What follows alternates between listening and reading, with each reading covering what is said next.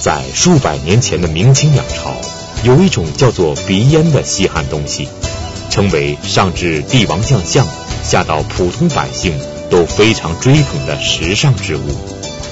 那么，这个被称作鼻烟的东西，究竟是怎样一种特殊的烟草？曾经在当年流行一时的鼻烟，是不是中国人自己的发明？它究竟从何而来？而后来人们用来盛放鼻烟的各种瓶子，为什么偏偏被称作鼻烟壶，而不是鼻烟瓶呢？在清朝以来的数百年之间，人们制作出了怎样千奇百怪的鼻烟壶？而在这些形形色色的鼻烟壶的背后，究竟隐藏着多少鲜为人知的传奇故事？收藏专家、观复博物馆馆长马未都与我们一同走进五光十色的鼻烟壶世界，再现这些鼻烟壶上的传奇故事，讲述马未都说杂项收藏，掌中乾坤，鼻烟壶。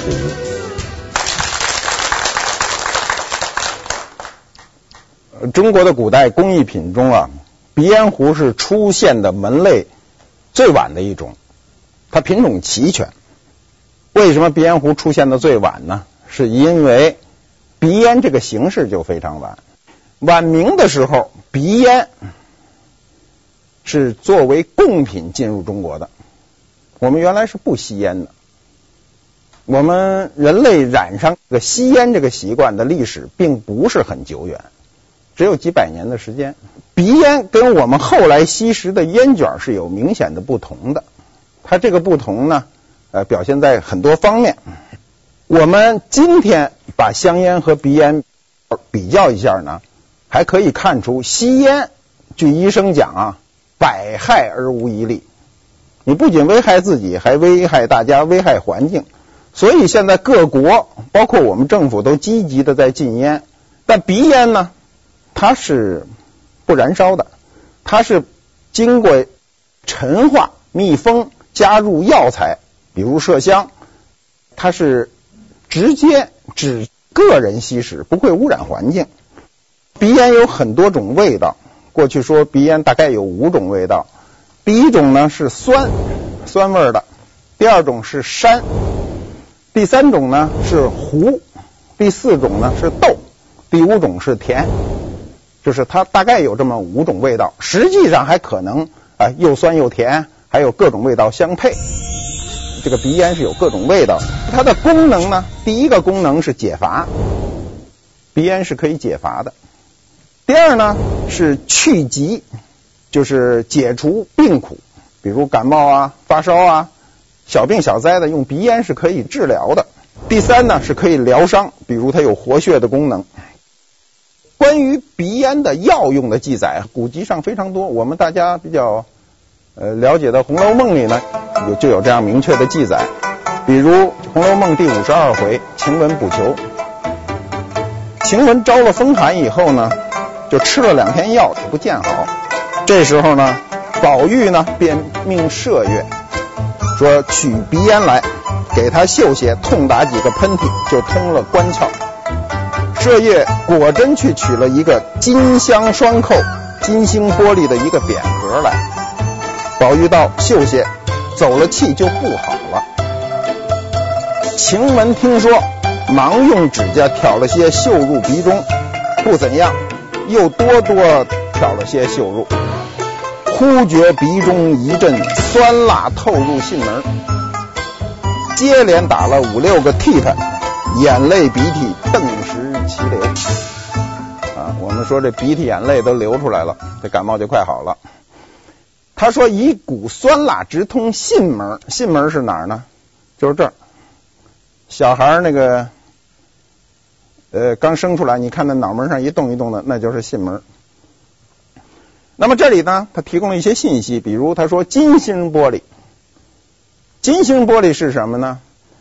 他称呢温都里纳什。这是一个外来的名字，我们今天觉得哎，这个名字很怪，我们也没听到过。但是在清朝的时候，在乾隆年间呢，这种金星玻璃玻璃呢就称温都里纳什。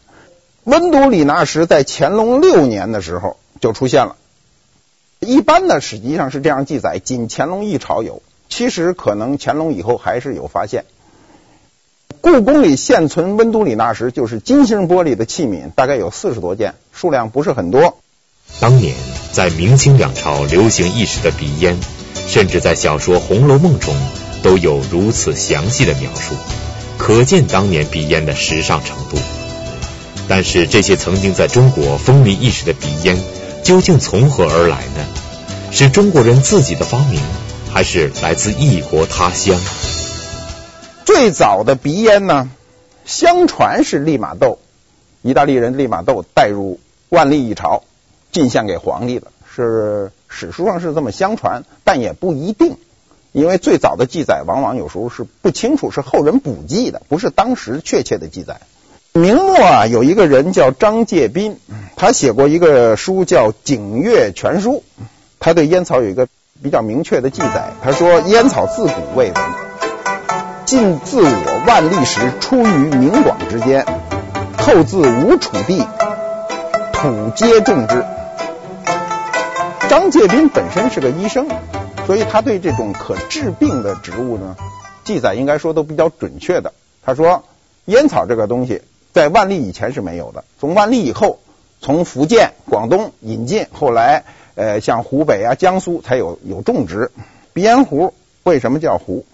西方人把鼻烟进贡给万历皇帝的时候，是装入一个瓶装的容器中，玻璃瓶里头装着鼻烟，直接进贡。那么它这个包装呢，有大小两种包装，大包装一般可以装两斤，一公斤。小包装呢，一般都是半斤。那么这种玻璃瓶呢，一般是方的，有大的有小的，上面描着金花，描金，玻璃瓶描金。我们今天看西方有很多酒瓶子上还保留这种风格，就是透明的玻璃瓶上描金，所以这叫鼻烟瓶，俗称大金花、小金花。这是。鼻烟第一次进入中国的时候的一个状况，中国人呢，在使用这个鼻烟盒的时候呢，他发现它有缺点。中国人很细心，第一个缺点，它是一翻，我们都有这种经验，越小的盒，尤其扣得紧的时候，你开盖的时候稍一不注意就扣掉了。好容易皇上赐一盒鼻烟盒。回去想吸，扣得又紧，一抠咣当扣地上了，是吧？它有这个缺点。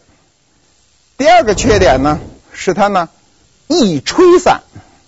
这当时吸食鼻烟的人呢，很多时候是在室外，比如牧民，他在草原上，哎呀累了，坐下来想吸吸烟，说把这盒一打开，一阵风刮起半盒，很心疼，是吧？这是它的缺点。第三个缺点呢，是它易散味儿。宝玉不就说了吗？说走了气就不好了。什么叫走了气呢？就是这味儿散了。那盒盖大，你一打开，它就一会儿，它就它的味道就不足了。这是它的缺点。中国人马上就把这缺点给换掉，说这缺点我给克服掉，我换一个容器不就完了吗？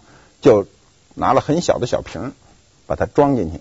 那么上述的缺点立刻就就没有了。第一，我开盖的时候不可能全扣洒了啊，也不可能被风吹走。那个味道保持相对来说就好很多。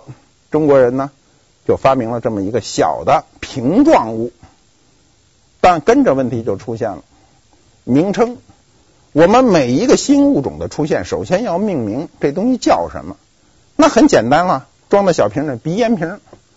问题是有大鼻烟瓶在前，大金花、小金花就是鼻烟瓶。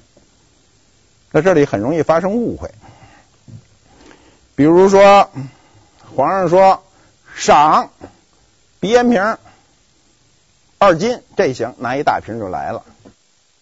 如果皇上说赏一鼻烟瓶，这大臣就犯难了。底下的这些太监们说是给一大瓶还是给一小瓶，弄不清楚，也不好意思问皇上说您说赏一瓶是是多大的瓶啊？就容易容易混淆。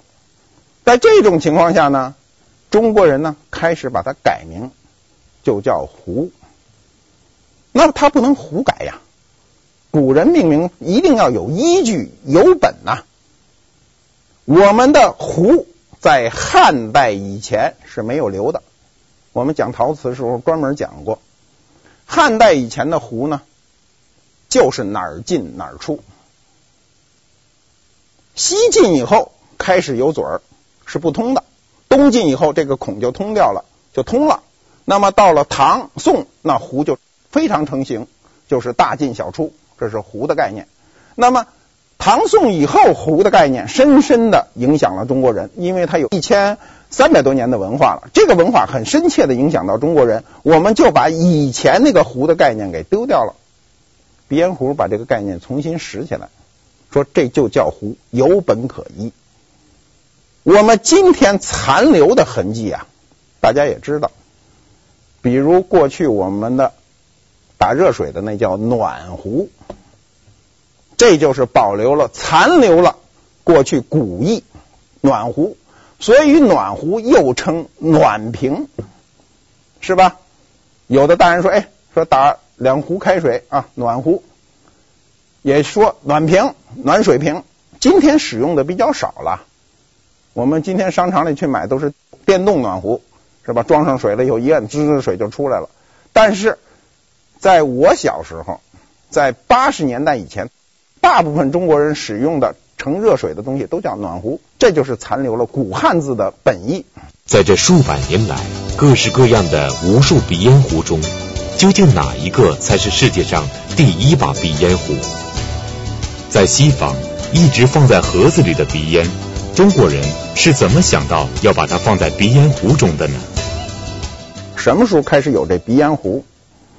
第一个说法呢，是清末民国初年，有一个人叫赵汝珍，他写的是《古玩指南》。《古玩指南》上是这么说的：他说，鼻烟初入中华时，并无另行特别使用之烟壶，虽多利用旧日药瓶。成鼻烟，他认为鼻烟壶啊，最早是用小药瓶从那儿生发过来的，这个道理成立，对吧？我们刚一开始说了，看到人家那盒不好使，我们就找个小药瓶储存上这个鼻烟，开始使用，这个道理是成立的。第二个说法呢，就是在康熙中期的时候，皇宫里的造办处开始设珐琅桌、金玉桌、玻璃厂，由他们开始制造，那就是说这个。鼻烟壶呢，是在康熙中期开始制造。以上这两种说法呢，前者呢是这个出于情理之中，后者呢是出于史料，史料记载明确。但是上个世纪九十年代以后呢，有学者开始注意，有一种铜的鼻烟壶，上面都写的是顺治的年款，都早于这个说法，早于康熙这个说法。这种铜鼻烟壶过去不重视，没有人重视。后来呢，有人发现多了，就开始把这个鼻烟壶呢排队。我们见过最早的有顺治元年，那就是说一六四四年，清朝入关那一年就开始造这个铜制的鼻烟壶了。我们看一下样子，中间这一块呢是相当于烟碟儿，这特别像咱们这个军用水壶吧。是吧？把图放大点，就更像军用水壶了。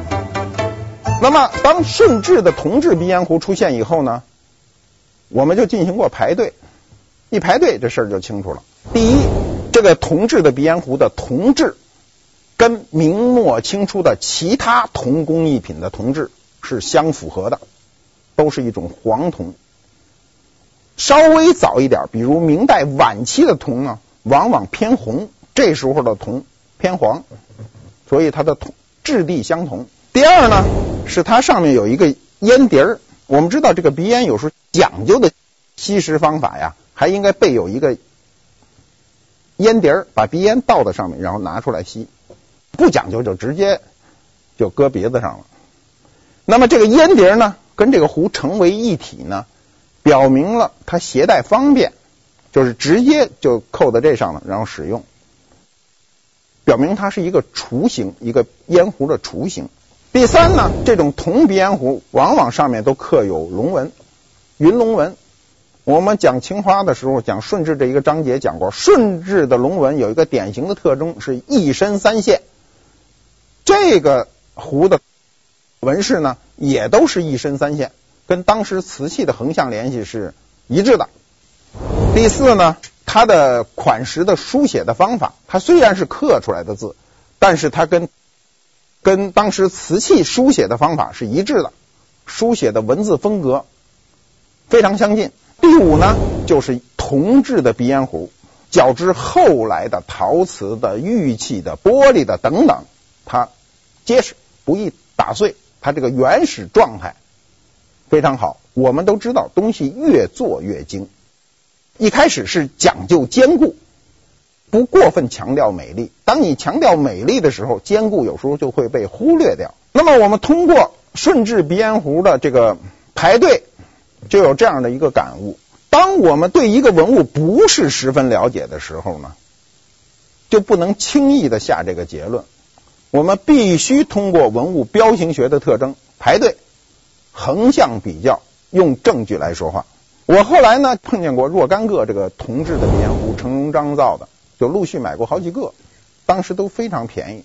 这些年已经被社会、被全世界公认为这是中国最早的鼻烟壶，所以价格呢也一直在攀升。有铜的鼻烟壶，那金属里最好的材料是什么呢？是银，是金。银鼻烟壶也有少量的出现，金的就更少了。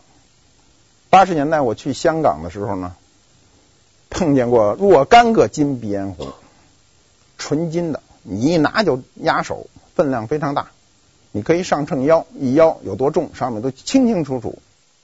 我们回来就查档案，看看历史上有没有造过这个。清档有这样的记载：雍正六年十二月二十一日，作得金胎珐琅时时报喜，岁岁平安鼻烟壶一对儿。这是查到一个关于金胎鼻烟壶的资料。雍正六年，当时做了两个，一个叫时时报喜，一个叫岁岁平安，很清楚，一个上面是喜鹊，一个上面是鹌鹑，肯定是这个纹饰。香港出现这一批金鼻烟壶的时候，很多人去买，买了以后给我看，我一看那个造型就比较晚，一看那个造型就不是清代早期的，而是清代中晚期的。我们通过分析觉得这个鼻烟壶不真，但是买的人觉得不可能不真，为什么呢？他有一个道理支撑。他说：“谁用这么大的成本作假？”我们要过那个鼻烟壶，有的都一百多克，一百多克黄金呢。我说：“你这个鼻烟壶卖多少钱呢？”他说：“卖个三万三四万块钱。”那么当时的黄金在国际市场大约是一百块钱一克。那么一百克黄金呢，大约就是一万块钱。谁会拿这么多黄金做伪呢？你是这么想。但是做伪的人，他站在另一面上想，他也这么想。我拿这么大成本去做伪，你肯定就放松警惕。我不想谋求暴利，我投入一万多块钱，我就卖三万块。黄金首饰，你过去在首饰店买非常简单，就是分量乘上当时的实价，加上手工费，就这点钱。所以道理呢是从双方面想，我们自己有时候做事情也需要这样，就是站在对方的角度去想一想，这个道理能不能说通。不要认为自己的道理是道理，对方的道理不是道理。在清朝出现了第一个鼻烟壶之后，到今天数百年的时间中。究竟人们都用过怎样特别的原料，制作出怎样千奇百怪的鼻烟壶？这些平凡的鼻烟壶究竟如何摇身一变，成为了日后大清王朝赠送给外国使节的国礼呢？广告之后继续讲述。您现在收看的是《百家讲坛》栏目。鼻烟壶呢，它简单的说，它分五大类。第一类呢，最为广泛是陶瓷；第二类呢，比较贵重是玉石；第三类呢，比较新奇是玻璃；第四类呢，是晚清独创的内画；再有就是其他类，五花八门。我们先讲陶瓷，陶瓷式样最多的有两种，一种就叫杯壶式。我们说了，鼻烟壶最早的形状就是一个杯壶式，所以在康熙、雍正时期的，呃，包括乾隆的清档中的记载，往往都有这三个字儿：杯壶式鼻烟壶。另一种流行的那个式样呢是爆竹式，也叫筒子瓶，上下一边粗。筒子瓶。大清会典呢是这样记载的：乾隆、嘉庆乃至同光，清室赏赐各国国王及使节的礼单中，瓷鼻烟壶几乎是必备之品。乾隆以后啊，皇宫里赏赐各国来宾主要的礼品中，一定必备这烟壶。杯壶式鼻烟壶呢，又称荷包扁。荷包扁，过去我听老师傅老说那有一荷包扁儿，就说的是杯壶式鼻烟壶。我们在清朝的时候，大量的人身上愿意携带一个荷包，荷包。都是跟杯壶的形状非常接近，是扁的。养心殿造办处啊有这样的记载：雍正七年三月三十日，太监刘希文呢传旨，他说着查有早交出的圣祖年制款，黄色珐琅，中间画寿字，杯壶式鼻烟壶。此鼻烟壶照样烧造的未见交进，原样亦未交进。再有圣祖年制款，红色一树梅。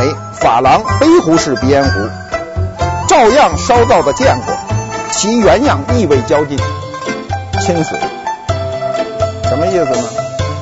这太监刘希文就传雍正皇帝的旨，他说我早年让你烧造的那个鼻烟壶，圣祖圣祖就是康熙啊，康熙年制的这个鼻烟壶，这个黄色的呢，你烧造的没有交进来，你原来的样子也没给我交过来。那么红色的这个呢，你倒是把烧造的交给我了，但是原样你没交给我，可见当时雍正对这两个康熙年制的鼻烟壶非常的重视。第二天四月初一，将原样两件摆堂啊宋七阁持圆明园交刘希文起。第二天底下人就怕了，说皇上都问这事儿，这东西在哪儿了？赶紧找，连夜找，找完了以后，第二天就送到圆明园去了。那这个壶什么样呢？我们看看，杯壶式，红色一树梅，说的就是这样。这个是雍正年制的，他说了，照样烧造的见过，原样亦未交进，这是他那照样烧造的红一树梅。杯壶式呢是最早的造型之一了，它的特点就是便携实用，它跟汉壶的造型呢就是仅差的它那个体积，它是扁的。汉壶是圆的，造型是一样的。我们的鼻烟壶啊，从清前期的康雍乾三朝，一直到清中期到道光时期呢，它一直在变化当中。这个变化有什么样的一个规律呢？我们看一下。第一是它的造型由简及繁，由标准到多样。一开始造型都比较简单。乾隆时期的那个荷包扁，你从侧面看，大约只有几个毫米厚，不到一公分，非常薄。但是到了道光时候，那肚子至少你从侧就侧面看，至少有两公分厚，就是它的容量。道光时期一个杯壶式的鼻烟壶是乾隆时期一个杯壶式的鼻烟壶的容量四倍，装的很多。为什么呢？烟瘾大了。第二呢，是它的内容，鼻烟壶携带了大量的文化信息。乾隆时期，比如经常画的是什么呢？四青图、梅兰竹菊、雅呀，四妃十六子，显得生活富裕。道光以后比较流行的题材都是什么呢？他最愿意画的是蝈蝈。为什么画一蝈蝈呢？画一大蝈蝈。你看那个鼻烟壶上画一大蝈蝈，估计都是道光左右的。当时。按照南方人的发音，北方人听南方人的话是官歌不分的。这个蝈蝈就是官，当官，官运亨通，比较功利。你看它前面是非常雅致，后面就比较功利。再有呢，我们见过道光时期的鼻烟壶，正面画英雄斗志，背面画什么呢？狂犬吠日，画一狗冲着天上一太阳使劲的叫。英雄斗志呢？表明了人的一个远大志向。那狂犬吠日呢？就说是小人得志。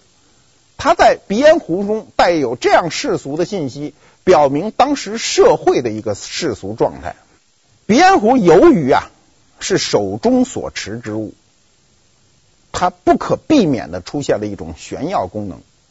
我们今天非常愿意炫耀的，往往是身上佩戴的。首先，手推首饰。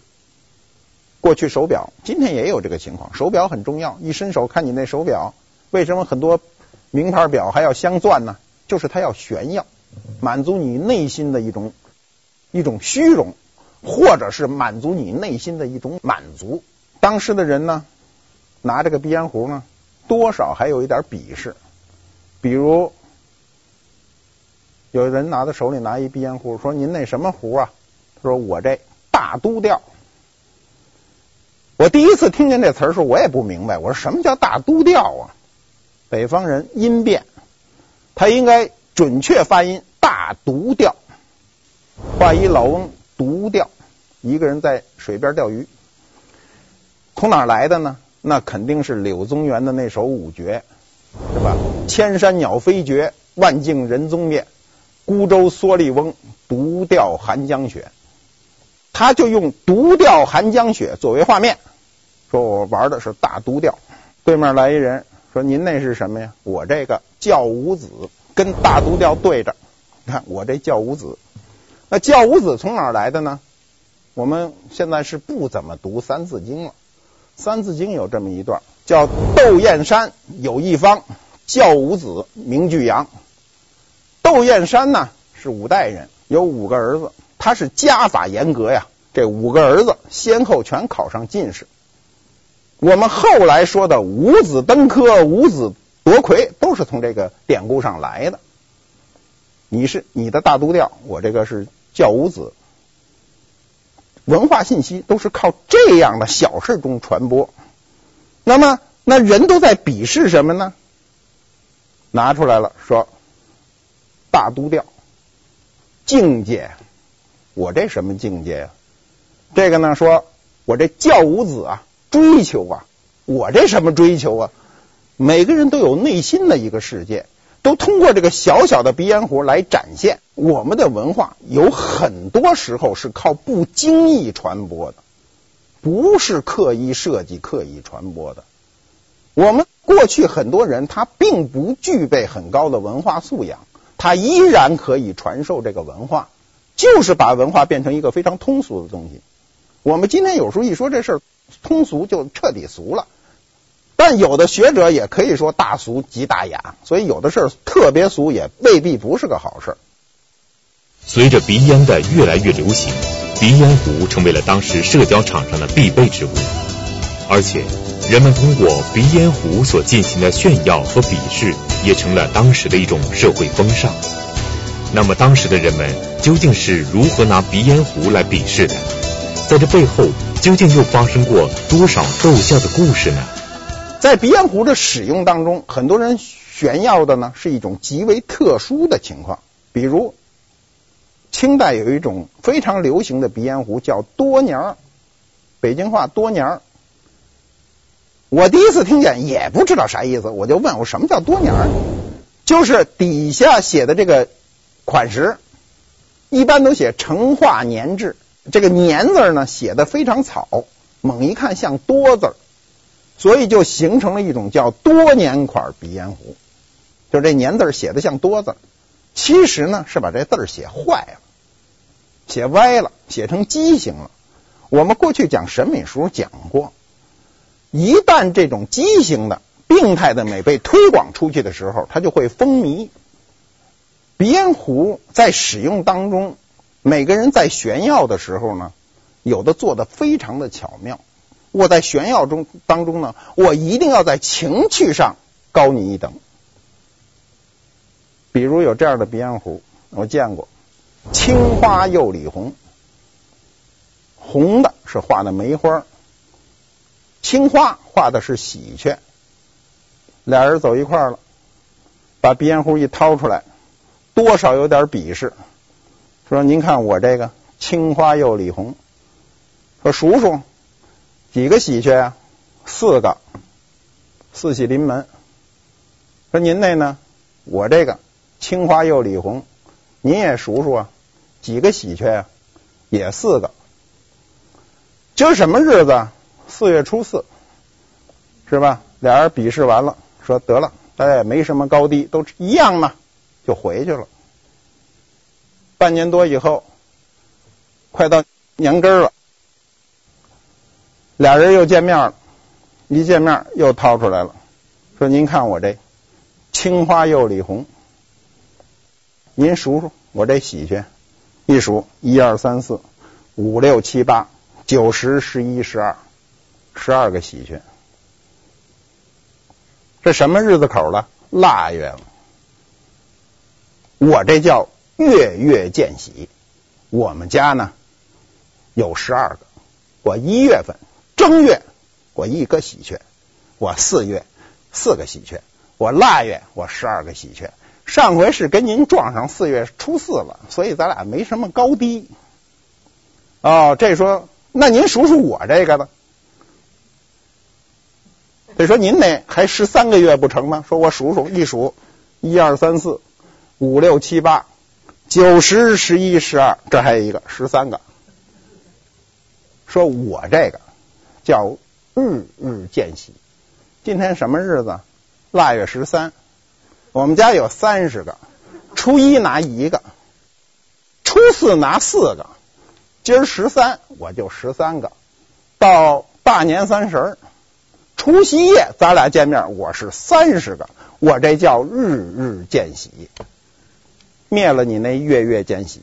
中国文化呀，博大精深，浩如烟海，文化都是从这一点一滴中积累的。我们有时候觉得这都是雕虫小技，不算什么。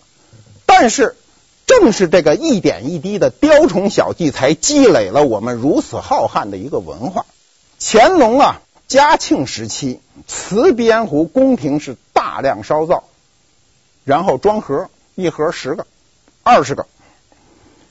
那么这种成盒的鼻烟壶，绝大部分都保留在台北故宫。比如内容中有锦上添花、岁岁平安、富贵牡丹等等，我们可以看一下图，非常漂亮。谁家有这么一盒？二十个一盒，这都是当年送礼的，这是乾隆时期的。嗯，这是，这可能是四清图。嗯，除了这无数的陶瓷鼻烟壶之外。用玉石所制作的鼻烟壶就显得更加珍贵，大多只有皇帝才能独自享用。而在这些并不多见的皇家御制鼻烟壶中，有一件还承载着当年乾隆皇帝与纪晓岚的一段特殊往事。那么，这会是怎样的一段往事？一件小小鼻烟壶，究竟又会与中国历史上的这两位著名人物有着怎样的关系呢？广告之后继续讲述。您现在收看的是《百家讲坛》栏目。第二类的鼻烟壶呢是玉石类，首先是白玉最多，其次还有其他色泽的，比如碧玉、黑玉啊、墨玉，就是。它的工艺跟清代的整体工艺区别不大。我们讲玉器讲过，所以在这儿就不专讲它的工艺了。那么。宫廷中呢，当时大量的制造了这种白玉鼻烟壶，也是十个一盒，有折方壶，有杯壶式的，有茄式的，有籽儿玉的，非常的漂亮，美不胜收。我们看看这个茄式的鼻烟壶，像茄子啊，做的非常的巧妙。它用碧玉呢做了茄上面那个蒂，有一个瓣儿，这个瓣儿打开就是这个鼻烟池，就挖鼻烟的那个勺。玉的鼻烟壶呢，它是适合雕刻的，所以呢，有很多在上面雕有山水和文字。宣南随笔中呢有这样一个故事，就乾隆的时候呢，乾隆召见纪晓岚，就为烟壶的事儿。乾隆呢就说：“我这儿有一鼻烟壶，上面刻着十一个字，叫‘此地有崇山峻岭，茂林修竹’。”说。你纪晓岚这么大本事，不是善于对对吗？你能不能给我对上？纪晓岚就说：“这好对，我给您对上。”说：“若周之赤刀大训，天求何图？”乾隆一听就愣了，高兴的不得了，就把手中这个烟壶当时就赐给了纪晓岚。乾隆为什么高兴？纪晓岚对的高。乾隆说的上联出自《兰亭集序》，我们都非常清楚。此地有崇山峻岭，茂林修竹。纪晓岚对的呢，出于《尚书》。《尚书》中呢有这样的记载，他说：“宗器，先世所长之重器，若周之赤刀、大训、天裘、河图之属也。”他只需把中间这段话截下来。若周之赤刀大训，天裘河图，他就是把这几个字截下来，跟此地有崇山峻岭、茂林修竹、严丝合缝的对上。这里还暗拍了乾隆的马屁。为什么乾隆高兴啊？